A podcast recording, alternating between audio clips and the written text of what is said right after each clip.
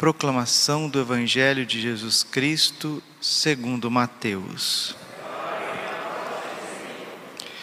Livro da origem de Jesus Cristo, filho de Davi, filho de Abraão.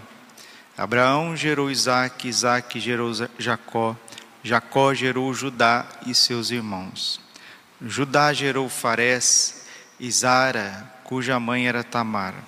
Farés gerou Esrom, Esrom gerou Arã, Arã gerou Aminadab, Aminadab gerou Naasson.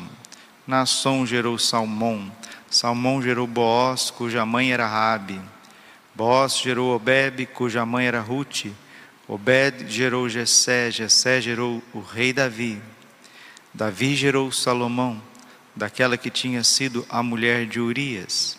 Salomão gerou Roboão, Roboão gerou Abias, Abias gerou Asa. Asa gerou Josafá, Josafá gerou Jorão, Jorão gerou Josias, Osias gerou Jotão, Jotão gerou Acás, Acás gerou Ezequias, Ezequias gerou Manassés, Manassés gerou Amon, Amon gerou Josias, Josias gerou Jeconias e seus irmãos no tempo do exílio na Babilônia. Depois do exílio na Babilônia, Jeconias gerou Salatiel. Salatiel gerou Zorobabel. Zorobabel gerou Abiúde. Abiúde gerou Eliaquim. Eliaquim gerou Azor. Azor gerou Sadoc. Sadoc gerou Aquim. Aquim gerou Eliúde. Eliúde gerou Eleazar. Eleazar gerou Matã. Matã gerou Jacó. Jacó gerou José, o esposo de Maria, da qual nasceu Jesus, que é chamado Cristo. Assim as gerações, desde Abraão até Davi, são 14. De Davi até o exílio na Babilônia, 14. E do exílio na Babilônia até Cristo, 14. Palavra da salvação. Ave Maria, cheia de graça, o Senhor é convosco. Bendita sois vós entre as mulheres, bendito é o fruto do vosso ventre, Jesus. Santa Maria, Mãe de Deus, rogai por nós, pecadores, agora e na hora de nossa morte. Vinde, Espírito Santo, vinde por meio da poderosa intercessão, Imaculado Coração de Maria, vossa amadíssima esposa. Podemos sentar um instantinho. Jesus manso, humilde de coração.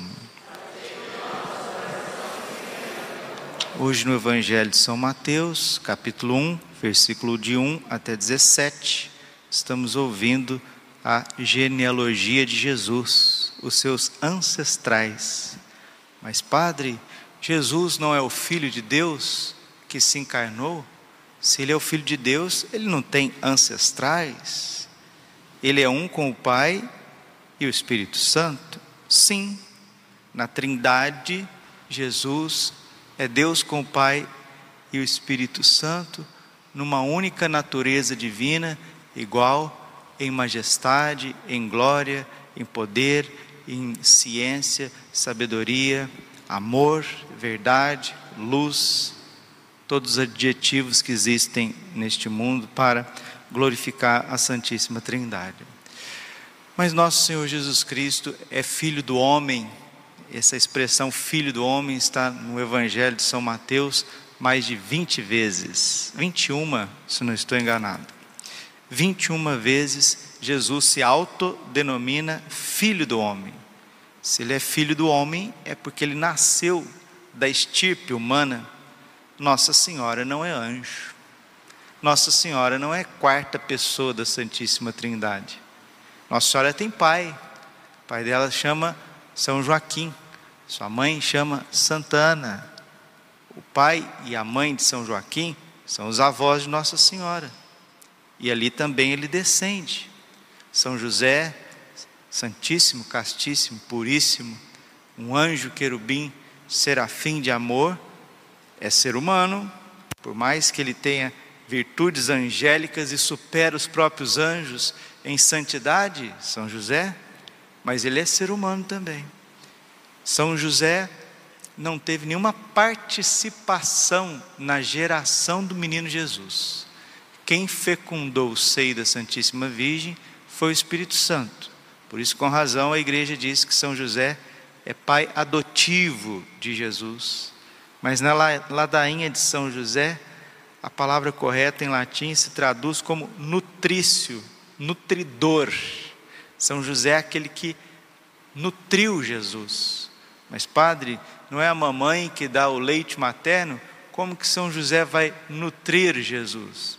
A mamãe dá o leite materno até, até um aninho, no máximo dois aninhos, põe lá. E depois? Quem que dava o pão de cada dia, principalmente numa cultura judaica, essencialmente patriarcal? Precisava da figura masculina. Por isso que é muito certo que São José não, nunca foi um, um idoso, um senhor de 70 anos a cuidar de Nossa Senhora e o menino Jesus, porque um homem de mais idade não tem virilidade e assim ele não pecaria contra a Virgem Maria, que era muito bonita e jovem. Não, mil vezes não. Os padres e os doutores da igreja já tiraram isso fora durante séculos e a gente viu isso no, no livro, está vendo, no livro do padre Donald Calloway. Estamos preparando para a consagração a São José no dia 26. E ontem eu tive testemunho de um pai de família que está preparando, ele falou: Padre do céu, eu estou fazendo certinho os 33 dias preparatórios, e são curtas as, as preparações, as meditações são curtas para cada dia. Padre, que coisa extraordinária, a minha vida mudou, nem consagrou ainda, hein? um homem reto, pai de família, a minha vida mudou. Eu precisava de um modelo de homem para seguir. Aí alguém pode dizer assim: ah, mas Jesus é o modelo mais perfeito. Gente, Jesus é uma pessoa divina. Tem a natureza humana? Sim, mas é uma pessoa divina. Por mais que a gente queira imitar nosso Senhor, imitação de Cristo, né? Imitatio Christi, lá, daquele livrinho famosíssimo Tomás de Kempis, é, livro da Idade Média, que faz sucesso até hoje, e a gente medita todos os dias com ele. Por mais que a gente tenha que imitar a Cristo, como diz São Paulo aos Coríntios, 1 Coríntios, capítulo 11, versículo 1: Sede, pois, meus imitadores, como eu sou de Cristo. Sim, imitar Jesus está no Evangelho, seguir Jesus é imitar Jesus, ensina Santo Agostinho. E Mateus 9,9, ele olha para Mateus, para Levi e diz: segue-me. Todo aquele que quer me seguir, não é? Lucas 9, 23. Tome a sua cruz dia a dia, renuncie a si mesmo, tome sua cruz dia a dia e me segue. Porque onde, onde eu estarei, estará lá também o meu servo. Muito bem, Seguir Jesus é imitá-lo. No entanto, todas as almas piedosas, todas as almas santas perceberam que imitar Jesus não é tarefa para um dia, não é brincadeira. São Felipe Neri, que era muito santo, dizia: a santidade não é coisa fácil e não é tarefa para um dia. Imitar Jesus Cristo vai custar muito vai custar tudo. Por isso, Deus nos deu esses grandes auxílios, que a Santíssima Virgem Maria, 100% mulher, exceto no pecado. São José, 100% homem. Podemos dizer que São José é imaculado? Não anteciparemos a igreja, mas foi o homem mais santo de todos os tempos. Então, ele é um modelo acessível para você que não é padre, você que é homem, pai de família, trabalhador, jovem, né, senhor, você tem em São José a figura certíssima daquilo que é o projeto de Deus para um homem. As mulheres têm na Virgem Maria o projeto certíssimo do que Deus quer para uma mulher na face dessa terra. E nós, sacerdotes, temos em Jesus, menino, cordeirinho, alimento de vida eterna, o nosso modelo. o nosso Senhor. Jesus nasceu para ser um cordeirinho. Primeira leitura está falando de Jesus como leão da tribo de Judá. Leão, sim, porque ele vem com força, ele vem com um poder extraordinário, mas é, a figura do leão aqui está é, referindo a um poder que não será tirado. O leão, ele é o, o rei dos felinos, o rei da selva. Jesus é o rei dos reis e senhor dos senhores. Mas o seu comportamento, a sua realeza, o seu poder se deu de forma tão mansa, tão pura, tão suave, tão misericordiosa, que a Bíblia usa mais a expressão e a simbologia de cordeiro. Tanto é que na missa a gente não fala de leão na missa, a gente fala de cordeiro. Eis o cordeiro de Deus, aquele que tira o pecado do mundo. Jesus disse para Santa Faustina que de todos os atributos de Deus, o maior de todos é a misericórdia. A palavra Belém se traduz como casa do pão, Bethlehem. Deus quis que Jesus nascesse em Belém, para ser o pão vivo descido do céu, para ser o nosso alimento. E no capítulo 6 de São João, ele deixou muito claro: o pão que eu hei de dar é a minha carne para a vida do mundo. Os judeus se alimentavam do cordeiro na Páscoa. Jesus instituiu a Santa Missa na Páscoa judaica. Ele veio a este mundo para nos dar a sua carne. A minha carne é verdadeiramente uma comida, o meu sangue é verdadeiramente uma bebida. São Francisco de Sales diz que duas espécies de pessoas devem comungar com frequência: os imperfeitos para se tornarem perfeitos e os perfeitos para se manterem perfeitos. Santo Agostinho, falando da divina Eucaristia, ele nos diz assim: quando nós alimentamos com os alimentos naturais, os alimentos se transformam no nosso corpo. Quando você se alimenta, você almoça, tudo, todo aquele alimento é assimilado pelo seu corpo. O que é excesso vai para a fossa, não é? Com a Eucaristia é o contrário. Quando você comunga, o Senhor te assimila a Ele. E o que não presta, o excesso, vai para o confessionário. Consegue entender a dinâmica de Deus? Então, quem comunga com frequência, com o um mínimo de reflexão, de boa vontade, quem comunga com frequência, com fé católica, não essas coisas que a gente tem visto aí, né? Porque, desculpe, uma das maiores desgraças do mundo é a banalização da liturgia. E eu já falei isso. Quem banaliza a liturgia católica não são pagãos, não. Não são budistas, não são hindus, não são espíritas, não são judeus, não são islâmicos, não são nem mesmo protestantes. Quem banaliza os santos mistérios? Primeiramente, quem preside os santos mistérios. Se um padre não celebra a missa na graça de Deus, ele está cometendo um sacrilégio.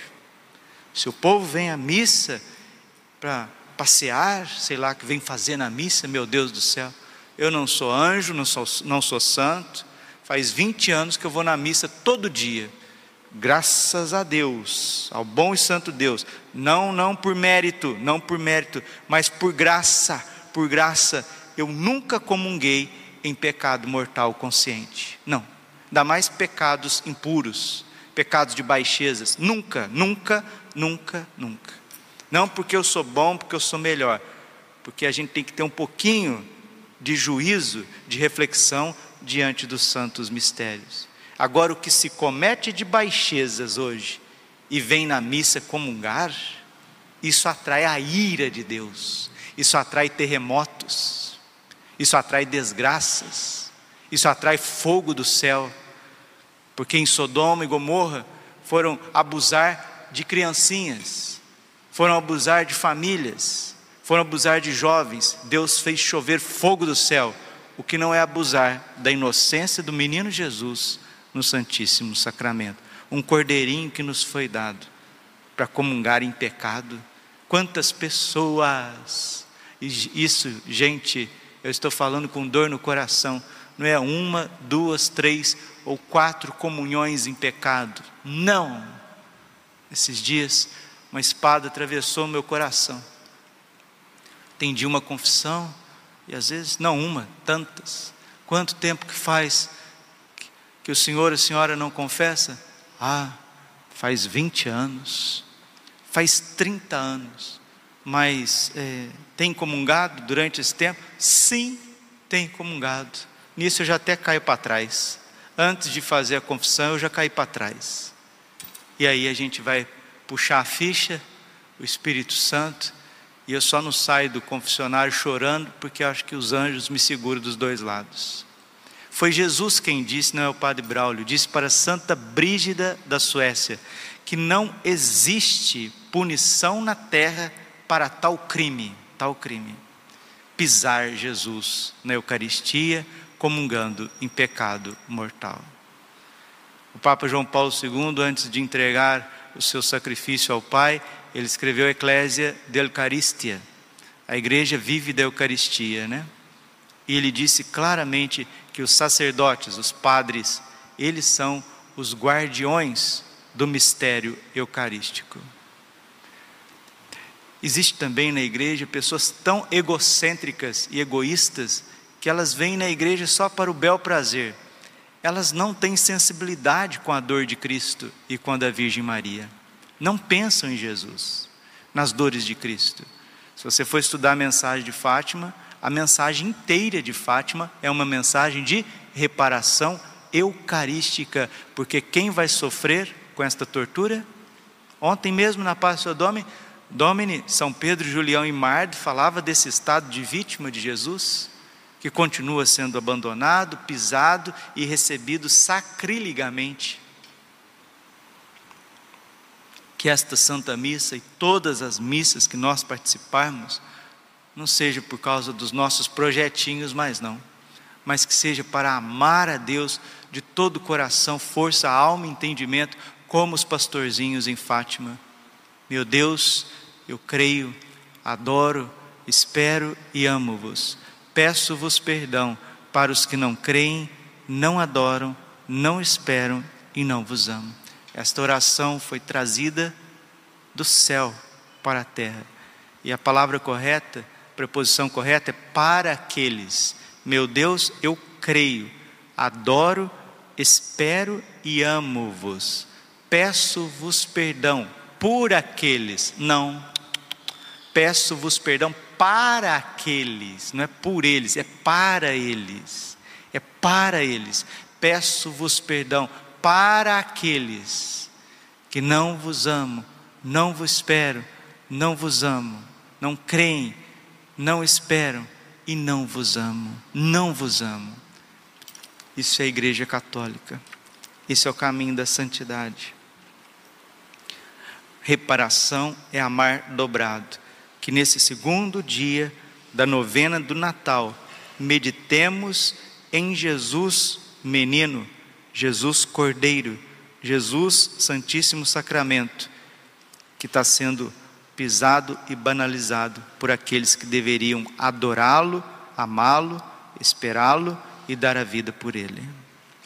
Glória ao Pai, ao Filho e ao Espírito Santo, como era no princípio, agora e sempre Coração Imaculado de Maria, confiança, saúde e vitória.